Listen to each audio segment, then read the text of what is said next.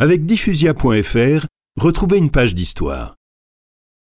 Après six mois de siège, la ville de Grenade se rend le 2 janvier 1492. Isabelle et Ferdinand peuvent se vanter d'avoir fait de leur pays une terre purement catholique. Et c'est cet événement qui incitera le pape Alexandre VI, qui, soit dit en passant, est espagnol, à octroyer le titre de reine et roi catholique à Isabelle et Ferdinand.